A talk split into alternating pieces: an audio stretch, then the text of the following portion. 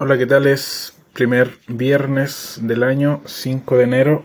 Van a ser las 5 de la tarde. Hoy no grabé más temprano porque tuve pega presencial. Eh, así que lo dejé para, para este momento. En general tengo una, un resumen de algunos, algunas, em, algunos temas que se han tratado desde el desde, bueno, desde el final del año pasado, a comienzos de este, en distintos podcasts que, escucho y distintos artículos que he leído también durante esta semana. Y, bueno, aparte de eso, le, espero que le haya empezado bien. Eh, personalmente, con mi señora salimos a acampar al Tabo, así que lo pasamos bastante bien ahí, ya sea en la playa en la, en, de día o, en el camping, en la fogata de noche. Eh, además, tuvimos la suerte de que nuestros vecinos de, camping eran bastante gente muy agradable, así que lo pasamos con ellos el fin de año, así que estuvo muy, muy entretenido. Y eso, pasando al contenido en distintos podcasts y eh, distintos eh, blogs y otras páginas se han hablado de, bueno, de hacerse metas eh, durante el año, eh, de cumplir metas para el año y en general son metas que se eh, que se basan mucho en la motivación. comienzo de año, una vuelta más al sol y, y a final del mes muy poco la gente que continúa con, buscando conseguir esas metas.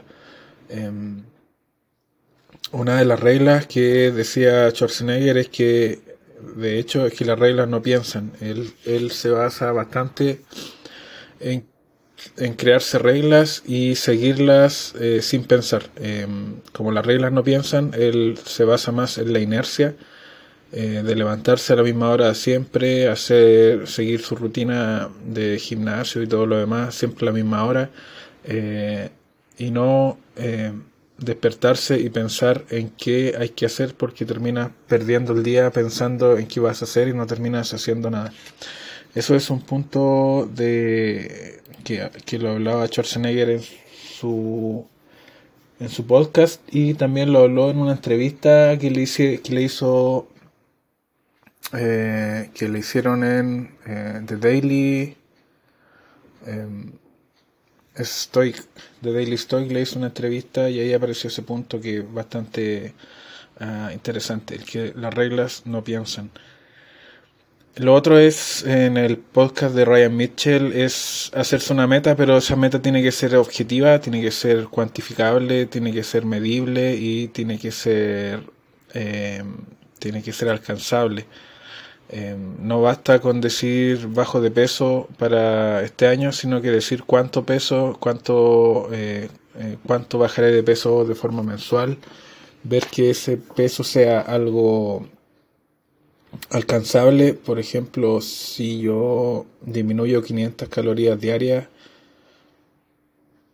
a fin de semana, al fin de una semana podría bajar medio kilo aproximadamente de grasa que es bastante volumen, medio kilo de grasa es bastante volumen, eh, pero eso lo tengo que hacer eh, pensándolo a largo plazo, a veces hay semanas que no voy a cumplir con eso, semanas que sí, eh, y lo más difícil es comenzar.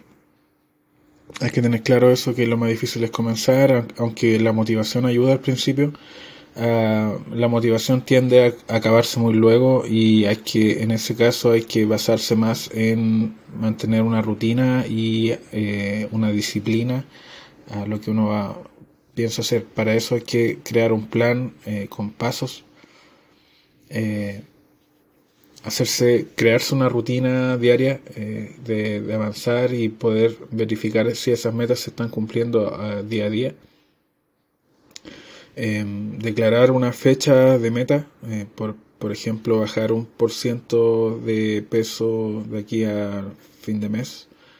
Eh, y tener un checklist eh, similar a lo que hacen los pilotos de avión.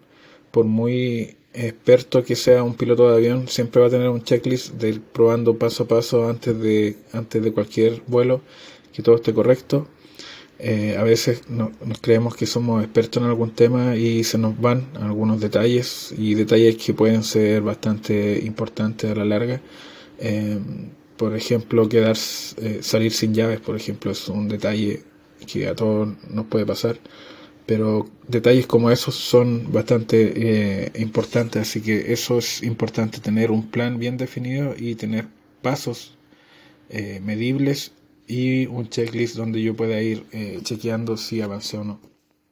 Otra cosa es em, separar lo urgente de lo importante. no es lo mismo, muchas veces son lo contrario.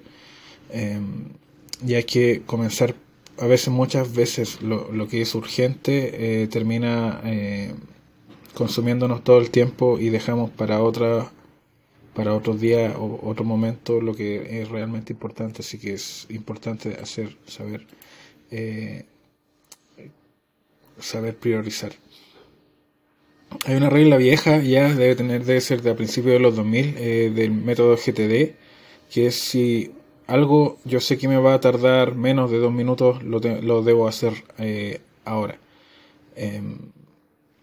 Fue popular en ese tiempo, ahora se ha perdido un poco ese, eh, esa estrategia porque a veces muchas tareas de dos minutos se van acumulando una tras otra y, por, por, lo mismo de lo urgente versus importante quizás termina haciendo muchas tareas eh, de dos minutos que te terminan consumiendo el tiempo que eh, no dedicas a lo que era eh, importante. Así que eh, la regla de los dos minutos puede ser útil siempre y cuando no dejes de lado, no procrastines lo que es importante.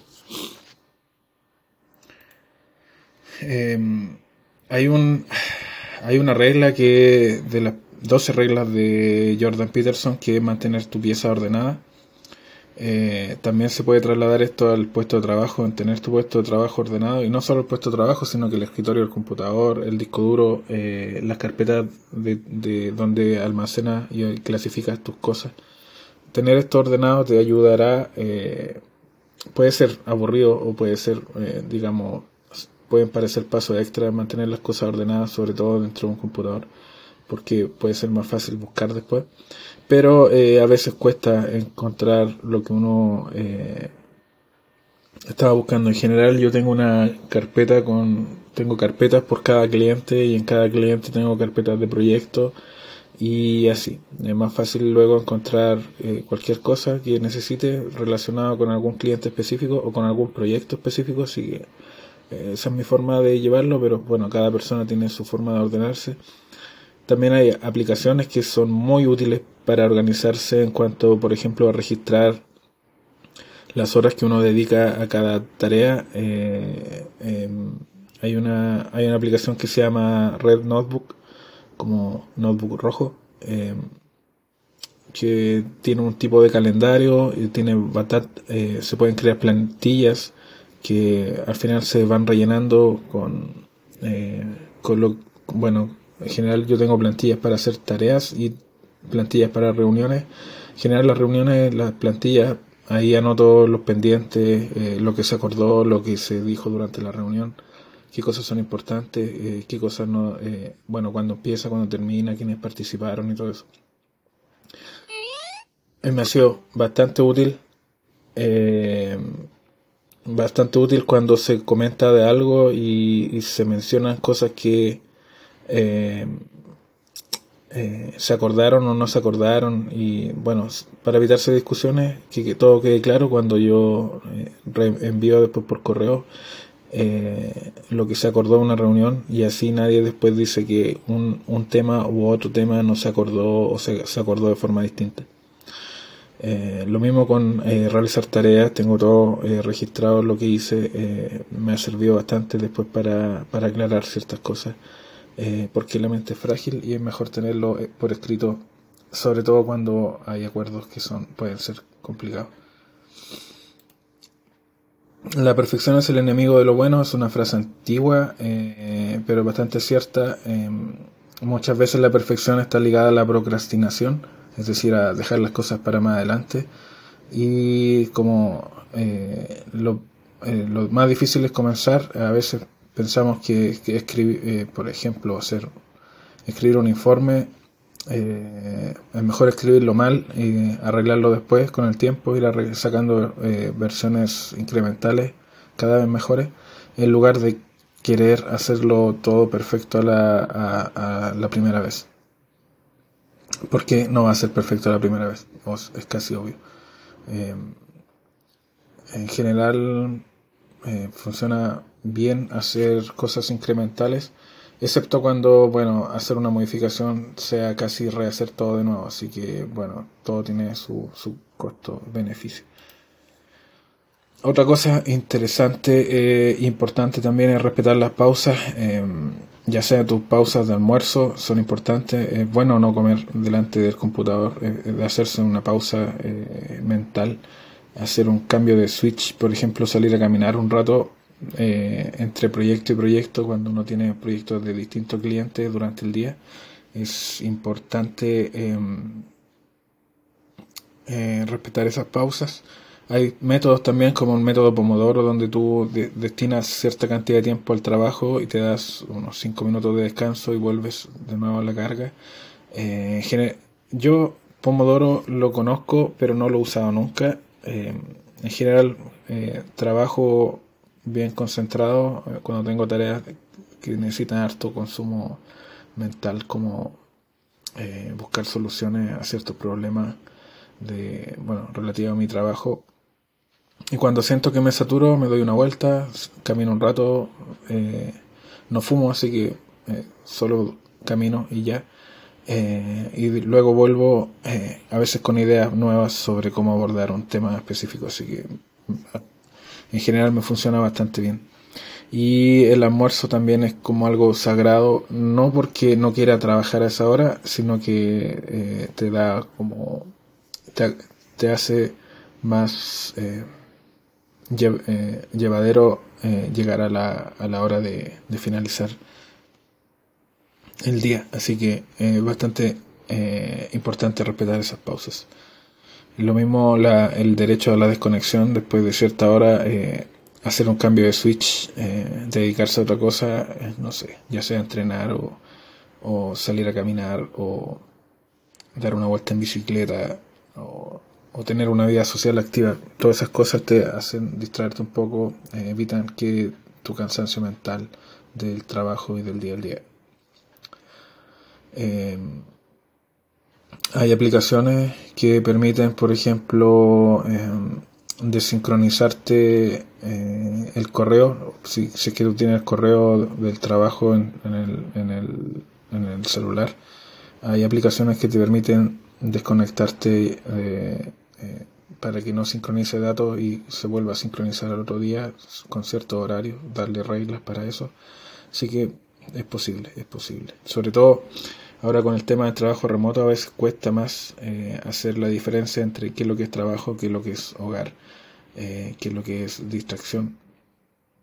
Y crearse ciertas reglas, de, ya puede ser de tiempo, de espacio, eh, por ejemplo, cierto lugar de, de, la casa como, como tu oficina y saliendo de ahí ya te sales de, de, tu trabajo. mentalmente te puede ayudar bastante también. Em, otra, otra eh, ya estaríamos casi terminando. La, la, última, bueno, penúltima sería hacer monotarea. El tema de, hacer muchas cosas eh, en general funciona mal. A menos que es una de las tareas eh, no requiera mucho trabajo mental y otra sí. Mm, ahí podría ser, podría ser posible, por ejemplo, no sé, en una reunión donde eh, tú estás ahí solo presente em, y tu aporte ya fue o, todavía no, no, no, no, tienes que aportar nada o solamente tienes que escuchar en la reunión, pues no sé, hacer otras cosas como caminar, eh, si es que hace una reunión eh, remota, por ejemplo. Em, pero en general lo más recomendable es, es, ser monotarea, dedicarse a una tarea al 100% por vez. Eh, de dividirlas por bloques secuenciales si tú quieres, eh, pero no en paralelo y eh, eso a fin de cuentas y a la larga es más productivo.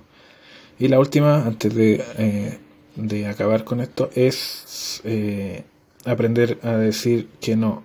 A veces,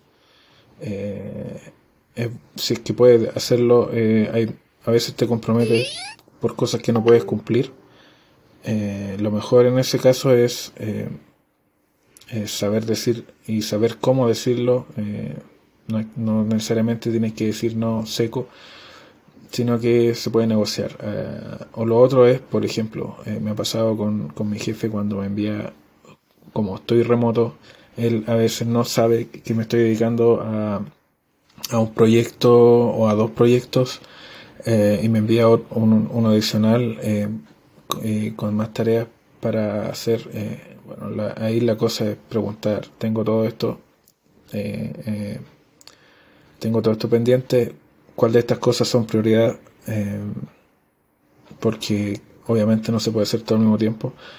Así que eh, y a veces quien dirige los proyectos eh, eh, no están conscientes de que la gente que trabaja remoto está trabajando. A veces se cree que los quienes trabajan remoto tienen más tiempo libre, pero muchas veces no es así. Así que, bueno, sería todo. no hablé de cerveza artesanal. lo único que podría hablar de cerveza artesanal en este episodio es que hay una cervecería que está en Algarrobo Em, cerca de Mirasol. Por ahí pasa la micro, es como el camino principal. Eh, así que eh, se llama Sunset, se puede encontrar en Google Maps. Em, antes fui y tenía cervezas propias. Este, este fin de semana, el fin de semana del año nuevo, no, eh, no tenían cervezas propias, eran casi todas de otras cervecerías, pero sí tenía bastante variedad. Quizás les sale más rentable eh, eh, traer barriles de otra cervecería o quizás el maestro cervecero está de vacaciones, no tengo idea. pero tienen buena cerveza, el ambiente, bueno, cerca de la playa, así que no, no puede ser un mal ambiente en ese sentido, así que la recomiendo. Y bueno, eso sería todo. Espero que tengan un bacán 2024, que sea muy productivo, que sus metas se cumplan que no elijan metas que sean inalcanzables y, y eso, que tengan un muy buen fin de semana, el primer fin de semana del año y nos escuchamos a la próxima. Chao.